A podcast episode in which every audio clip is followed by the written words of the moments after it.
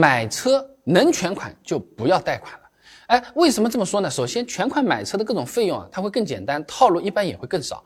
那一般嘛，也就三个费用：车子本身的那个裸车价。你要交的购置税，然后就是保险，对吧？那可能有的 4S 店会让你交个什么上牌费，那顶多也就四个费用，最后一个也就几百。那贷款买车，它额外多出了两个费用，一个叫金融手续费，还有一个叫利息。那这里面的套路是相当相当之多了，给你多便宜了三千多块钱，结果呢收了你五千块钱的金融服务费，说呢是两厘的这个利息，结果算下来呢自己都已经是五厘了。免息贷款的确是口口声声，合同上也是写的清清楚楚，只是免息前两年，后面的他不管。提前还款的话，还有几千块钱的违约金等等等等，网上一搜一大堆，朋友一问全是坑，一不小心自己也会掉下去。那你选个全款，只要车价满意，保险价格合适，你不用管了嘛，那不用太担心这个问题了啊。那另外，全款买车还有个好处呢，就是后面用车的时候压力往往也会更小一点。那全款啥意思？那就是一次性付清的意思，对不对？你肯定也不会买特别贵的、超出自己预算的，什么垫垫脚的、跳一跳的、够得着的，一步到位那是最好的。这种想法基本上也不会有，是不是？每个月也不需要定期的去还那个贷款、交那个钱，你只要考虑油加不加得起，停车费付不付得起，罚单付不付得起，差不多了，再顶多算个保养养养。贷款买车买的时候确实是轻松啊，但是后面就未必轻松了。贷款买车。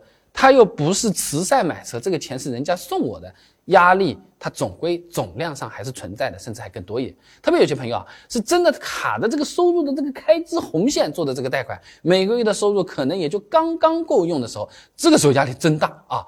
油价稍微涨一涨，再交一个保费，那吃的方面有可能就少一个馒头了，不能随便下馆子了。吹牛逼的时候，香烟都是牌子不太一样了。下个月车子要做个保养，我要不皮肤就不冲了。原本想去的演唱会。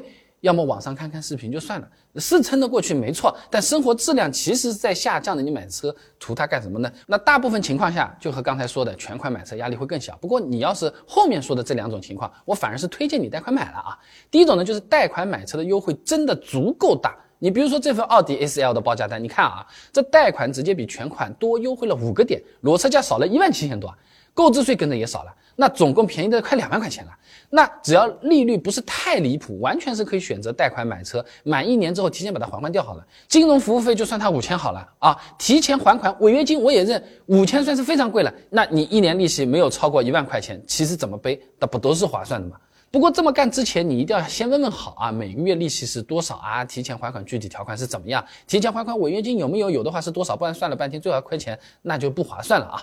那第二种情况呢，就是厂家或者 4S 店，他为了促进这个销量嘛，是真的有本质上、实质上的、真正意义上的免息贷款。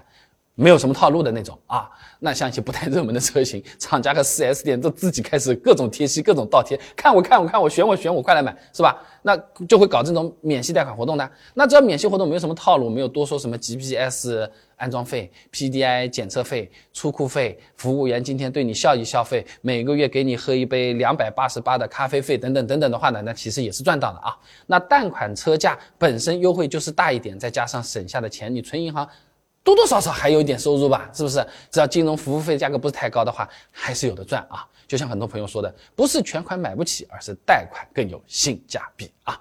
那现在去 4S 店呢，肯定是推荐你做贷款的多了，宁愿贴息也要让我们贷款买车，这到底是为什么？肯定不是慈善，但我们也不是笨蛋，他的钱到底是从哪里赚到的呢？4S 店赚的比全款卖两台车还要多，这件事情是谣传，还是说这已经是现在竞争激烈的时代下唯一的生存法宝了？以前这个都已经讲过了，感兴趣的朋友，你点我的头像，直接进主页，搜索“贷款”两个字，现成的视频现在就是看得到了。